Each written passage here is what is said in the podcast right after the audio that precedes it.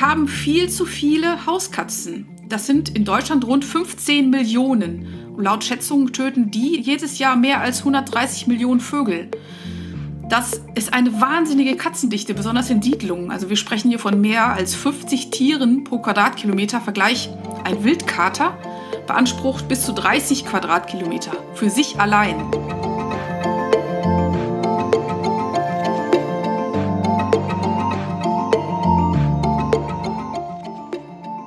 Hallo und willkommen. Das ist der Riff Reporter Podcast. Ich bin Karl Urban und hier erzählen wir euch von unseren Recherchen. Wir, das sind die Riff Reporter, eine Genossenschaft von über 100 Journalistinnen und Journalisten. Wir schauen nicht nur, was an der Oberfläche treibt, sondern wir tauchen auch tief ab. Und heute spreche ich mit Sigrid Merz. Sigrid hat Biologie studiert und beschäftigt sich bei Riff Reporter ausgiebig mit allem möglichen Getier. Sie schreibt zum Beispiel über den Stierkäfer, das Tier des Jahres 2024, oder warum es immer weniger Insekten gibt. Und heute möchte ich mit ihr auch über Tiere sprechen, allerdings über etwas größere, die uns häufig sehr nah sind. Erstmal aber herzlich willkommen im Riff Reporter Podcast, liebe Sigrid. Hallo, guten Morgen. Guten Morgen nach Münster aus Tübingen. Du schreibst vor allen Dingen über Biologie oder hast du noch ein größeres Themenspektrum? Also mein Fokus liegt klar auf Forschung, Wissenschaft, Medizin, Gesundheit, also eher nicht so tierisch, sage ich jetzt mal. Aber ja, auch Insekten und Vögel und anderes Getier sind eigentlich so mein persönliches Interesse und wenn sich die Gelegenheit ergibt, schreibe ich auch darüber. Okay, wenn sich Gelegenheit ergibt, heißt es ist ähm, leichter, Auftraggeber zu finden, die zum Beispiel über die, die medizinischen Themen abdrucken wollen. Ja, definitiv, ja. Okay. Ja, genau. Heute, wie gesagt, sprechen wir definitiv über Tiere. Ich will nämlich heute mit dir über eine man kann wahrscheinlich sagen, journalistische Publikation sprechen. Es ist ein bisschen schwer, eine Kategorie dafür zu finden. Und zwar eine Publikation, die natürlich hier bei uns bei Riff Reporter erschienen ist und die du gemeinsam mit einigen Kollegen gemacht hast. Ihr habt da sehr viel Zeit und Arbeit reingesteckt. Und das ist halt weder ein Artikel noch ein Film oder ein Podcast, sondern es ist ein interaktives Hörspiel und ich spiele das hier einfach mal an. Willkommen bei Katzen gegen Vögel, einer neuen Erzählung eines tausende Jahre alten Konflikts. Du kannst dir aussuchen, mit welchem Tier du einen Tag im Garten erleben möchtest. Und am Ende erfährst du noch mehr aus der Wissenschaft zu den Verhaltensweisen der Tiere. Genau, also es geht um Katzen gegen Vögel und wie gesagt, das ist ein interaktives Hörspiel. Was genau war der Gedanke dahinter? Also was habt ihr da vorgehabt, als ihr das realisieren wolltet? Na, erstmal wollten wir die, die Reportage an sich, die klassische Reportage neu erfinden. Ähm, ich glaube, das haben wir auch geschafft. Und herausgekommen ist eben, du nennst es interaktives Hörspiel, wir nennen es polyperspektivische Reportage. Das klingt noch besser, ja. Ja, das klingt total äh, ähm, fancy auch, genau. Ähm, und kurz, also Polyreportage einfach. Und ähm, die läuft, wie du ja auch gerade schon abgespielt hast, auf einem eigens dafür entwickelten Polyplayer. Was ist das? Es ist so eine Art Chatbot. Das kennt man, wenn man zum Beispiel auf verschiedenen Webseiten bei Firmen ist oder was und da eintippt und dann antwortet angeblich jemand. Das sind ja auch nur nichts anderes als KIs oder Bots, die da arbeiten. So etwas haben wir genutzt und umgemodelt mit Audiospuren versehen, mit, mit Stimmen, mit atmosphärischen Geräuschen und so weiter. Und herausgekommen ist eben so eine Art interaktive Reportage und damit eine bis dato neue Erzählform, also eine neue Art des Storytellings. Und ähm, was ist das Tolle daran? Ja, die LeserInnen oder ZuhörerInnen, wir nennen sie auch NutzerInnen, weil es ja nun mal auch interaktiv ist, werden einfach mit, mit einbezogen. An verschiedenen Stellen können sich die Personen entscheiden, immer wieder neu entscheiden, wie geht es weiter, welchen Weg wähle ich. Und dadurch schreiben sie die Geschichte quasi selbst mit. Und ähm, man spricht davon auch von, von Gamification, also der Spielbarmachung, in diesem Falle einer Reportage. Aber es spricht den Spieltrieb an. Also man will etwas entdecken, man will etwas entscheiden und dann aber auch die Konsequenzen dieser Entscheidungen ja, lernen und begreifen. Und dafür haben wir uns eben diesen Konflikt ausgesucht. der sehr greifbar ist, der, den die meisten Menschen auch schon kennen. Also wir haben hier diese drei Protagonisten, die Katze, ähm, die Amsel und eine Elster. Und alle haben so ihren Alltag und treffen ihre Entscheidungen, wenn man, wenn man das so nennen kann, die nicht nur über ihr eigenes Leben entscheiden, sondern eben auch das Leben anderer Lebewesen. Und ähm, ja, es ist ein Thema mit viel Konfliktpotenzial, nicht nur für die Tiere selbst, sondern eben auch für, für uns Menschen. Also wir haben auf der einen Seite die KatzenliebhaberInnen und auf der anderen Seite die Vogelenthusiasten. Und deshalb dachten wir, dieses Thema eignet sich hervorragend, um diese neue Erzählform einfach mal vorzustellen und durchzuspielen. Genau, also das nach diesem kleinen Intro, äh, was ihr gerade gehört habt, sieht man so ein Familienhaus und man sieht diese drei Protagonisten. Also es ist eine, eine, eine Hauskatze, eine Amsel und eine Elster. Ich finde es auch ganz interessant, dass ihr da zwei verschiedene Vögel, nämlich mit der Elster auch einen Raubvogel mhm dabei habt. Also es ist sozusagen nicht einfach nur eine Katze und ein Vogel. Ihr wolltet sozusagen auch so die, so ein bisschen an, anreißen, wahrscheinlich die, ähm, die Komplexität der, der, ähm, der Ökosphäre, oder? Also was, äh, dass, dass es halt nicht so einfach ist, dass auch äh, ein Vogel in der Natur natürlich natürliche Feinde hat, die nicht der Mensch reingebracht hat. Genau, das ist der, der wichtige Punkt. Also wir hatten anfangs schon überlegt, reichen nicht eigentlich die Katze und die Amsel und äh, uns war ziemlich schnell klar, nee, das reicht eben nicht, weil die Katze wie du es gerade schon gesagt hast, kein natürlicher Bewohner, sag ich mal, der Natur ist. Die Wildkatze schon, aber eben die Hauskatze nicht. Und hier geht es ja um die Hauskatzen. Und mit der Elster haben wir in diesem Falle einen natürlichen Bewohner mit, noch mit reingebracht, der sehr wohl auch äh, interagiert eben mit, mit Amseln und mit Katzen, aber eben eigentlich auch wirklich dahin gehört und nicht so, so ein, ich nenne es jetzt ein bisschen übertrieben, Eindringling in die Natur ist. Ja, und damit wollten wir genau diese Komplexität eben darstellen Reportagen bilden ja häufig nur eine Perspektive ab. Oder wenn mehrere, dann sind die häufig nacheinander. Wir haben so eine lineare Erzählform, die in sich geschlossene Lebensgeschichten abbilden. Das wird aber der Komplexität und der Vielschichtigkeit der Realität und des Lebens, unseres Lebens kaum gerecht. Und deshalb haben wir eben auch diese mehrsträngige Erzählform gewählt.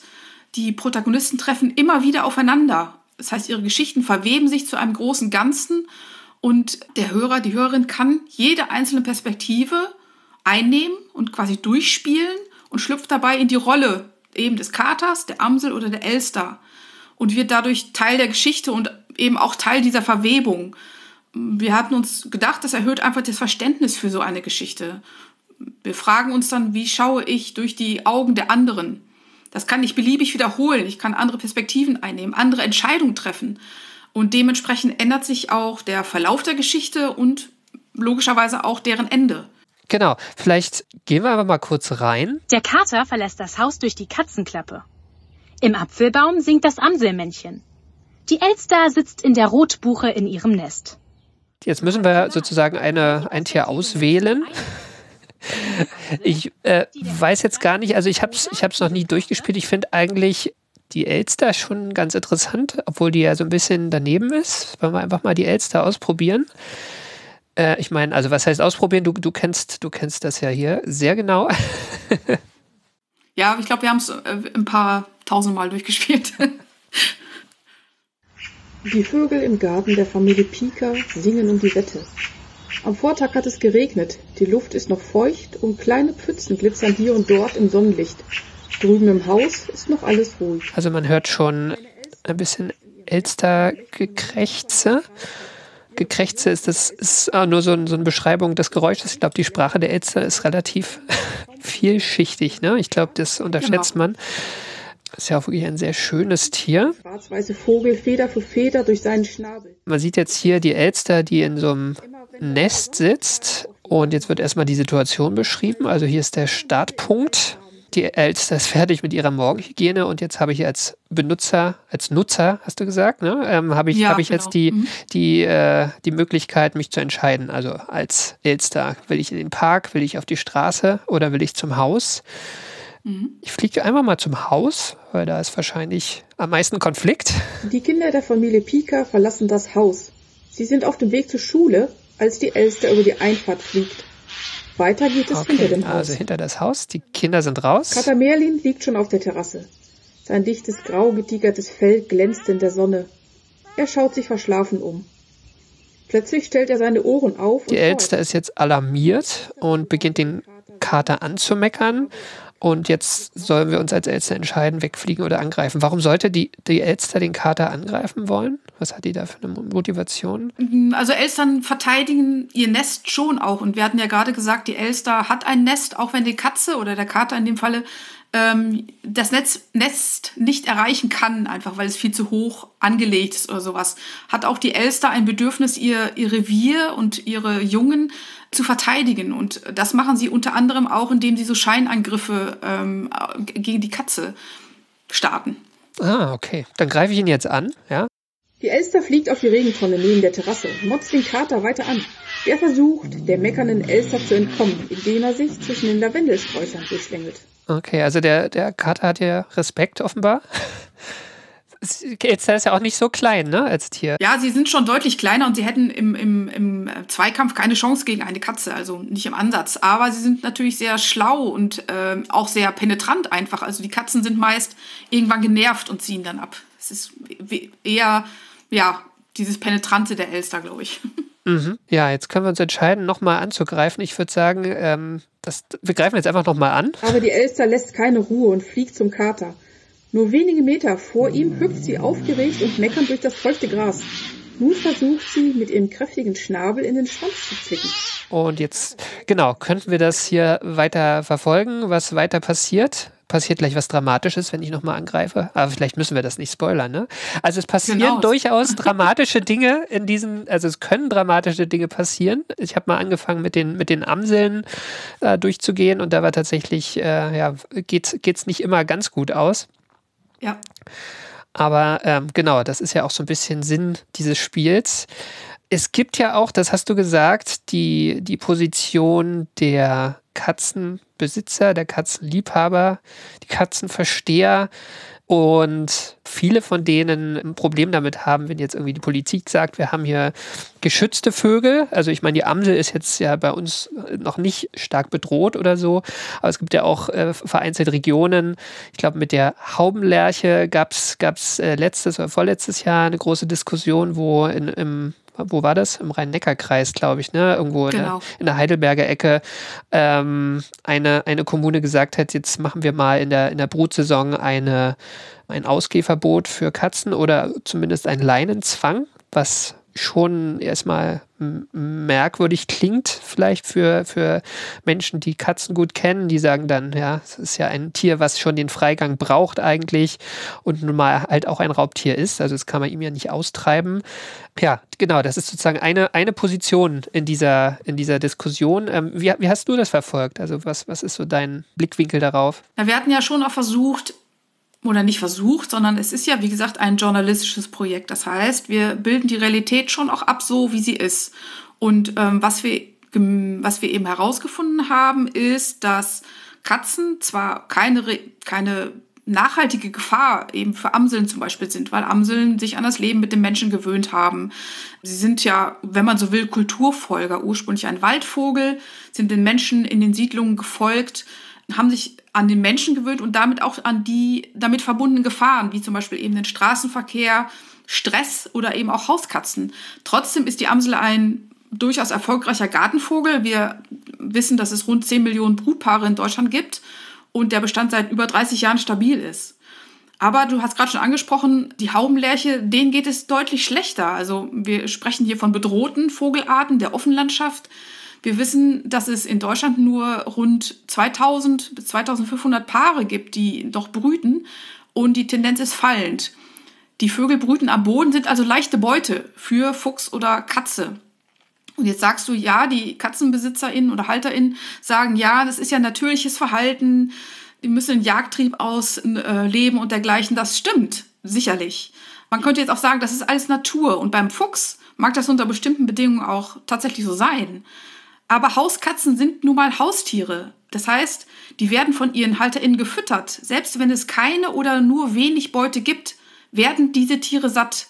Und äh, genau dieser Umstand, das durchbricht, was wir die natürliche Räuberbeuteregulation nennen, durchbricht dieses natürliche System.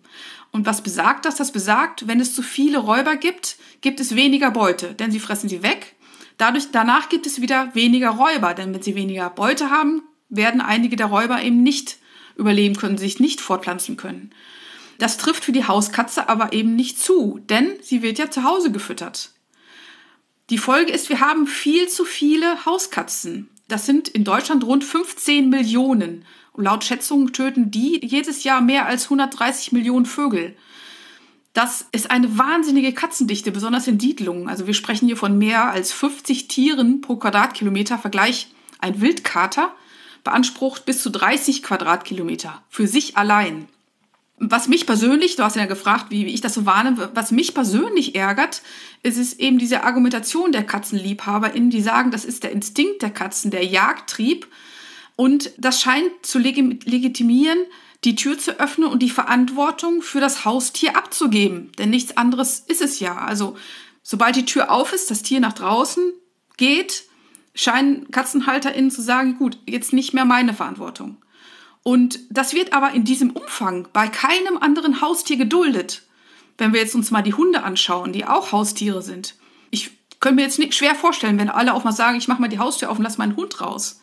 Oder selbst wenn unsere Hühner, wir haben Hühner hier zu Hause, wir wohnen etwas ländlich, wenn die mal ausgebüxt sind, stehen auch kurze Zeit später besorgte Menschen vor der Haustür.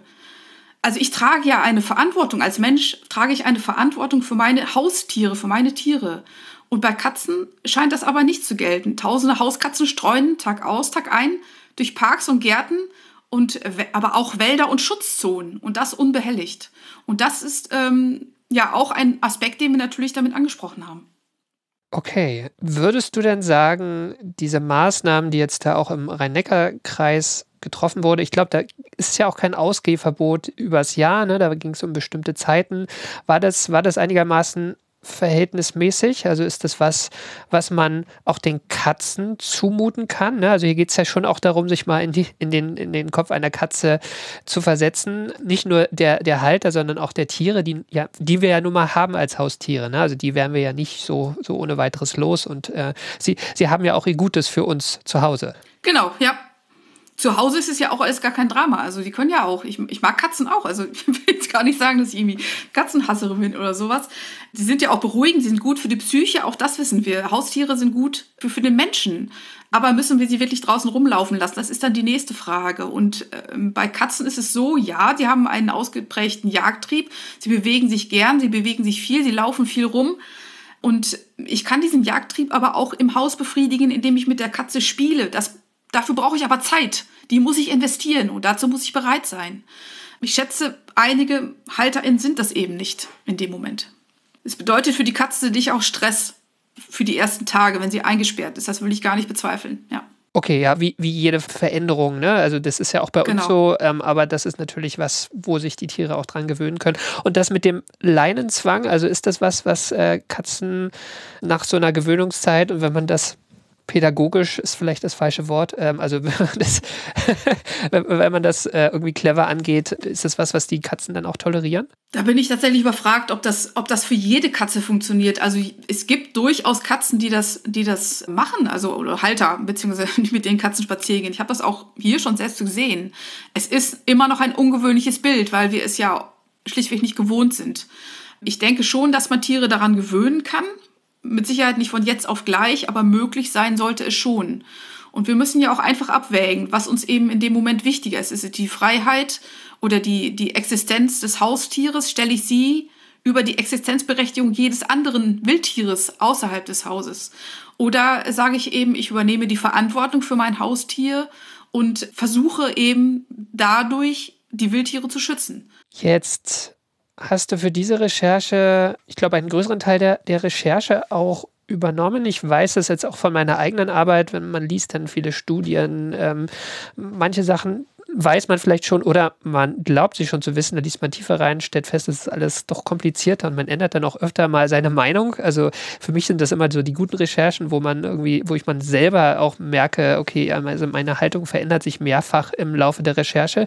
Gab es hier bei diesem Thema auch so Punkte für dich? Und ich habe mich schon immer sehr viel auch mit Vogelpopulation und dergleichen beschäftigt und mir war auch immer schon bewusst, dass die, die Katze da ein, ein, ein, ich sag mal, ein Problem darstellt. Ich glaube, was mich bei der, bei der Recherche erschreckt, ist, ist die Größe des Problems. Also als ich die Zahlen gelesen habe, die ja nicht nur für Deutschland be bekannt oder hier in Deutschland hauptsächlich geschätzt sind, aber aus, aus den USA und anderen Ländern gibt es richtige Studien dazu und die, die, die Ausmaße der streunenden Katzen, der freilaufenden Katzen, wie groß der, der Impact, nennt man das ja auch, auf, auf, die, äh, auf das Wildtierleben ist, das hat mich tatsächlich überrascht und auch ein bisschen erschreckt. Also du wusstest, das Problem existiert, aber so die Zahlen dahinter waren dann schon gewaltig. Ja, genau. Ja. Jetzt ist diese Art Perspektivenwechsel ja schon eigentlich im, im, Journalismus auch wichtig. Jetzt ist natürlich hier der, der Nutzer, der Leser in die Situation versetzt, den auch selber machen zu können. Also nicht nur indem er deinen Text liest und die verschiedenen Positionen, die du darstellst, verfolgt, sondern sozusagen selbst in die Rolle kommt. Gab es denn irgendwie auch Feedback? Also irgendwie, also ich weiß, das Thema äh, Katzen gegen Vögel ist ein sehr kontroverses. Auch gerade in dieser Kommune im Rhein-Neckar-Kreis äh, gab es sehr heftige Diskussionen, auch gerade gegenüber den Behörden, die diese Entscheidung getroffen haben. Ist das auch was, was du oder was ihr als Team wahrgenommen habt? Also gab es irgendwie Rückmeldungen in, in diese Richtung? Erstaunlich wenig. Tatsächlich, wir hatten das auch erwartet. Also eben genau aus dem Grund, es ist ein sehr ich sag mal, emotional aufgeladene Situation. Ne? Also gerade wenn natürlich das eigene Haustier betroffen ist und man damit umgehen muss, dass das Tier wahrscheinlich auch ein bisschen, naja, oder stark gestresst ist, wenn es eben im Haus bleiben muss. Natürlich strengt das auch mich als Mensch dann an. Deshalb hatten wir schon auch erwartet, dass es deutlich mehr Reaktionen gibt, was es gab. Wir haben diesen Begleittext, den es ja auch zu dieser Poli-Reportage gibt, der ist nicht nur im Riff erschienen, sondern auch in der Zeitung Die Rheinpfalz. Und äh, da schrieb eine Redakteurin, Leider sind zu diesem wichtigen Thema nur Leserbriefe empörter Katzenhalter erschienen. Also da gab es offensichtlich Reaktionen, aber sie schrieb eben auch, es ist gut, das Thema anzusprechen und die Menschen immer wieder auf die Problematik freilaufender Hauskatzen aufmerksam zu machen. Und ich denke, das haben wir damit geschafft.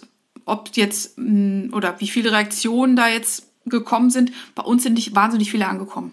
Also, wenn ihr da draußen, die diesen Podcast hört, das euch noch nicht angeschaut habt, schaut es euch gerne an. Würdest du denn sagen, dass diese Art von Perspektivenwechsel im Journalismus häufiger gemacht werden sollte? Also ist, also ich, ich habe ja schon gesagt, wenn ich einen Text schreibe, ist es natürlich im Idealfall auch so, dass ich verschiedene Perspektiven darstelle. Aber siehst du da eine Chance, über solche Polyreportagen noch mehr Menschen mitzunehmen? Die Chance ist ja, dass die Menschen selber diese Perspektive einnehmen können. Ich glaube, wenn man eine gute Reportage schreibt, dann schafft man das sicherlich als, als Schreiber, als Schreiberin auch. Aber hier bedienen wir ja wirklich diese, wir sprechen diesen Spieltrieb an, sag ich mal. Ja, also wie bei der Katze hat ja auch der Mensch hat einen Spieltrieb und möchte gerne äh, Knöpfe drücken und Entscheidungen treffen.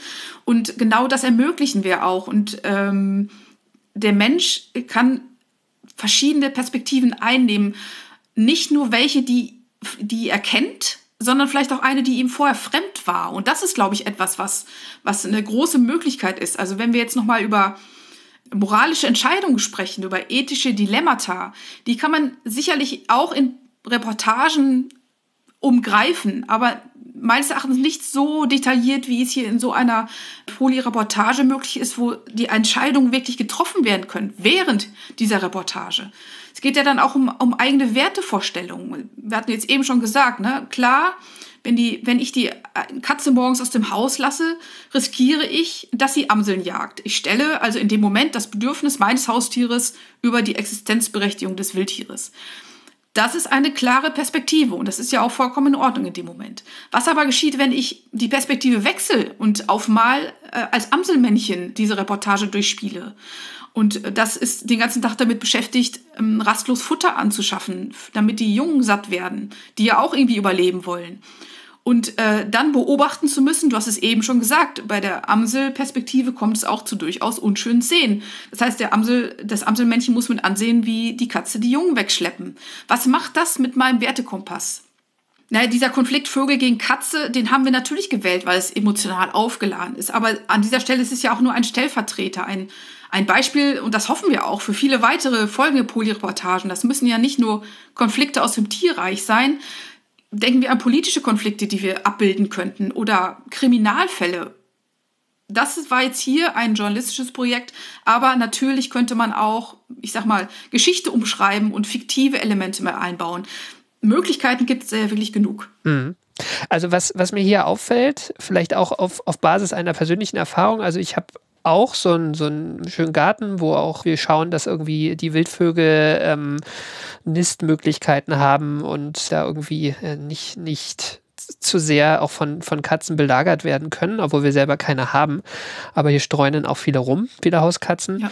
Was wir aber letztes Jahr im Sommer beobachtet haben, ist tatsächlich, dass ein Amselpärchen zweimal im Umfeld unseres Gartens gebrütet hat, zweimal es versucht hat und beide Male nicht von einer Katze, sondern von einem Eichelherr äh, gestört wurde und, und beide Male, ähm, so wie wir es beobachtet haben, die, die Nester auch ausgeräumt wurden, bevor die Jungen überhaupt geschlüpft sind. Und dabei ist mir aufgefallen, dass das ist natürlich aus dann, wenn man so eine Sympathie zum Tier gegenüber hat, auch auch hart, ne? Man kann sich dann sagen, mhm. das ist halt Natur in dem Fall, wirklich. Aber äh, natürlich hat, hat man seine Sympathien. Und ich finde, hatte jetzt auch bei diesem, bei dieser Poly-Reportage den Eindruck, das ist so ein bisschen auch die Grenze. Also ich spiele sowas natürlich als Mensch, ne? Ich finde es dann schlimm, wenn so ein Amseljunges, was gerade Flügel geworden ist, erwischt wird. Ich kann aber natürlich auch gar nicht so ganz nachvollziehen, warum jetzt die Elster sich entscheidet, diese Katze anzugreifen oder so. Ne? Also ich spiele das natürlich als Mensch, ich mache das spielerisch, wie gesagt. Mhm. Ähm, ähm, ich ich mache das einfach, aber äh, ich, ich kann mich ja nicht so ganz hundertprozentig in die Gedankengänge eines Tier, in eines Wildtieres reinversetzen. Das haben wir tatsächlich genau, äh, also wirklich bewusst getan. Wir hatten überlegt, welche Art der Perspektive lassen wir zu. Wir arbeiten ja hier mit Tieren. Wenn ich jetzt aus der Ich-Perspektive erzähle, und auch das hatten wir durchgespielt am Anfang, vermenschlichen wir automatisch die Tiere. Und dann passiert eben genau das, was du gesagt hast, ne? Dass die Elster, warum macht sie so etwas? Wir wissen es ja auch nicht aus dem Kopf der Elster. Und genau dieses, dieses Nichtwissen müssen wir vielleicht in dem Moment auch zulassen, damit es eben nicht vermenschlicht ist. Die Elster hat keinen menschlichen Wertekompass, wenn sie ein Amseljunges frisst. Aber für uns war es wichtig, journalistisch zu berichten und das bedeutet eben eine Realität abzubilden, die es so zwar gibt, die wir aber vielleicht nicht immer in allen Tiefen und Ecken verstehen. Mhm. Sehr schön. Vielleicht zum Schluss noch, wenn du oder ihr, die als Team gearbeitet äh, habt, jetzt sowas nochmal umsetzen würdet, was, was sind so die groß, größten oder wichtigsten Fragen, die man sich stellen muss, bevor man sowas anfängt? Es gibt vor allen Dingen etliche Fragen, die man sich, wie du es gerade schon sagtest, vorher stellen muss und die man auch ganz dringend vorher beantworten sollte. Das haben wir jetzt auch gemerkt. Erstmal ist das Thema überhaupt komplex genug, lässt sich es spannend erzählen. Äh, gibt es mehrere äh, Perspektiven, die annähernd gleichwertig in der Erzähltiefe sind. Also ich kann natürlich eine Geschichte mit drei Perspektiven erzählen, habe dann aber trotzdem irgendwie eine Protagonistin, einen Protagonisten und zwei so Beiwerke eher. Das wäre sehr schade. Und was für diese Polyreportage natürlich ein wichtiges Element ist, treffen diese Protagonisten irgendwann, irgendwo, irgendwie aufeinander. Das sind natürlich wichtige Fragen. Und darf ich dramatische Elemente nutzen? Du hast eben gesagt, ne, das klingt alles so ein bisschen nach Drama. Klar, ist ja, nutzen wir in klassischen Reportagen auch. Aber wir sollten versuchen, nicht zu übermächtig zu dramatisieren. Auch das ist eben wichtig. Da sind wir schnell wieder im Bereich dieser Vermenschlichung. Und was wir uns auf jeden Fall vorher noch gefragt hatten, immer, wie viele Hintergrundinfos kann ich mitliefern? Wie gesagt, es war ein oder ist ein wissenschaftsjournalistisches Projekt. Natürlich haben wir den Anspruch, nicht nur also die, die Realität abzubilden, sondern auch viele Hintergrundinfos mitzuliefern. Aber wie viele Fakten verträgt so eine Geschichte rechts und links des Erzählstrangs, ohne dass ich damit die Geschichte überfrachte? Und die größte Herausforderung war, glaube ich, das Zusammenarbeiten im Team, was natürlich eine große Chance ist erstmal. Aber was wir auch gemerkt hatten, gerade bei uns AutorInnen, wir mussten wirklich sehr eng miteinander arbeiten. Das ist jetzt uns, glaube ich, nicht fremd, das machen wir auch schon so. Aber wir hatten uns entschieden, dass jeder der drei AutorInnen eine Perspektive recherchiert. Joachim Buder hat die Katze übernommen, Markus Anhäuser die Amsel und äh, ich die Elster. Und trotzdem mussten wir natürlich, sobald wir diese Erzählstränge und diese Geschichten äh, erzählt haben oder aufgestellt haben, immer wieder miteinander sprechen. Man kann sich das vorstellen, wenn, wenn ähm, Joachim die Katze grau getigert macht und Markus dann aber von einer schwarzen Katze spricht, dann passt das nicht. Mhm. Oder äh, wenn, wenn meine Elster am, am frühen Morgen die Amsel besucht und äh, Markus aber sagt, die Elster kam erst am Nachmittag, dann passt das alles nicht. Das war immer sehr, sehr, sehr eng und wir mussten uns immer viel abstimmen.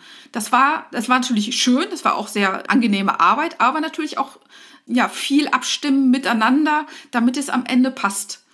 Und wir mussten auch in den Überblick behalten. Das hört sich jetzt so ein bisschen schräg an, weil klar, das muss man bei jeder Recherche natürlich machen. Aber wir haben mal hier mit einem, äh, mit diesem Chatbot-Programm gearbeitet und mussten die Geschichte ja in ganz vielen unterschiedlichen möglichen Erzählsträngen vorher erzählen und miteinander verknüpfen. Also wir sprechen hier von hunderten kleinen Boxen, Fragen, Erzählsträngen, Entscheidungsblöcke, die am Ende in diesem Programm vorliegen. Und da eben die, die, den Überblick zu behalten und mit dem gesamten Team daran arbeiten zu können, ich glaube, das war schon eine, eine krasse Herausforderung. Okay, ja, es klingt, es klingt nicht ganz klein und auch äh, es ist schon deutlich mehr Text als jetzt so ein normaler Bericht. Ja. Ja, ja okay. Ja, Sigrid, ich würde sagen, dann haben wir das Thema eingegrenzt. Ähm, wenn ihr euch, ihr da draußen euch die Poli-Reportage Katzen gegen Vögel noch nicht angeschaut habt, schaut es euch gerne an. Der Link ist in den Show Notes. Und zum Abschluss würde ich noch ganz kurz gerne über so deinen Reporter-Alltag sprechen und vielleicht, du hattest am Anfang gesagt, du schreibst auch viel über Medizinthemen, über, also die, die in, in deiner Arbeit für Redaktionen außerhalb der Riff Reporter spielt die Natur keine so große Rolle. Wie oft kommst du denn dazu, wirklich in der Natur zu sein und das mit Recherchen verbinden zu können? Also das mit in der Natur sein, das versuche ich tatsächlich jeden Tag, weil es mir einfach wichtig ist, also das hängt auch so ein bisschen mit der Historie zusammen. Ich bin quasi im Dreck aufgewachsen, wenn man das so will. Ich war schon immer umgeben von Pflanzen und Tieren. In meinem Zimmer wohnten immer Schnecken, Kaulquappen, Tausendfüßer. Das heißt, ich hatte immer so eine Affinität zu allem Lebenden und habe deshalb ja auch Biologie studiert, wenn es jetzt dann auch nicht die klassische Biologie geworden ist, sondern eher Zellbiologie. Trotzdem habe ich das Viechzeug nie aus den Augen verloren und es ist mir auch heute wichtig. Wenn ich also große Projekte habe, ähm, etwas schreiben muss, was, was vielleicht, wo ich feststecke, dann gehe ich raus in den Wald. Ich sage immer, ich gehe Bäume umarmen. Das trifft es eigentlich ganz gut, einfach den, den Geist wieder freikriegen und das ist, das ist mir wirklich wichtig. Und da treffe ich natürlich immer wieder auf das, was mich besonders fasziniert, also Insekten, Spinnen, also alle Arten von Gliederfüßer. Und was ist daran so faszinierend? Ja, diese, diese irre Vielfalt, also nicht nur im Erscheinungsbild, und Größe, sondern auch in den Lebensräumen und ich nenne es mal Lebensentwürfen dieser Tiere. Gleichzeitig sind Insekten selten Sympathieträger. Also wenn es jetzt nicht gerade hübsche Schmetterlinge sind oder so, aber denken wir an Mücken, an Käfer, an Asseln, sind oftmals Lästlinge oder werden schlichtweg übersehen. Und das ist, finde ich persönlich sehr schade. Denn gerade Insekten sind Sinnbild für die Biodiversitätskrise und hier besonders krass mit dem Schwinden der Artenvielfalt und der, der schieren Biomasse. Und da ist in letzter Zeit oder in den letzten Jahren ja auch viel geforscht und viel darüber berichtet worden. Ich versuche das auch immer mal wieder. Ich glaube zu wenig, weil mein Fokus eben eher auf Wissenschaft und Medizin liegt. Trotzdem schöpfe ich eben aus diesen Begegnungen mit diesen Tieren und mit der Natur unheimlich viel Energie, auch für meine äh, journalistische Arbeit. Und wenn dabei immer mal wieder was abfällt, oder abfällt klingt jetzt so ein bisschen negativ, aber wenn ich dann die Möglichkeit habe, darüber etwas zu schreiben oder etwas zu produzieren, wie diese Polyreportage, dann ist das natürlich ein großes Glück. Vielen Dank, liebe Sigrid. Nach so vielen Katzen und Vögeln geht es jetzt hier weiter mit anderen Leseempfehlungen und zwar zusammengestellt von Tanja Krämer aus dem Genossenschaftsbüro der Riff Reporter in Bremen.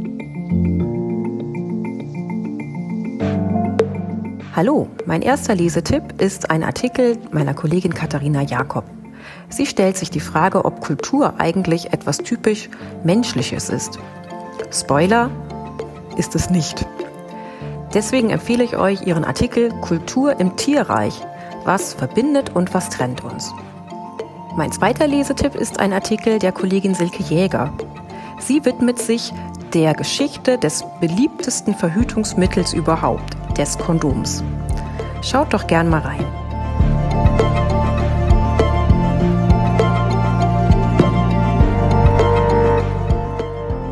Das war Tanja Krämer. An dem interaktiven Hörspiel Katzen gegen Vögel haben neben Sigrid Merz auch Joachim Budde, Markus Anhäuser, Martin Tege, Helen Bielava, Till Prochaster, Sebastian Brink und noch viele andere mitgewirkt. Den Link zur aktuellen Poli-Reportage und einige andere Artikel von Sigrid findet ihr in den Shownotes zu dieser Sendung. Für Redaktion, Moderation und Schnitt dieser Folge war ich zuständig, Karl Urban. Wenn euch dieser Podcast, der Riff Podcast, gefällt, sagt es bitte weiter. Wir freuen uns über 5 Sterne, egal wo ihr diesen Podcast hört. Und wenn euch darüber hinaus die Arbeit der Riff Reporter gefällt, denkt doch bitte über ein Abo nach.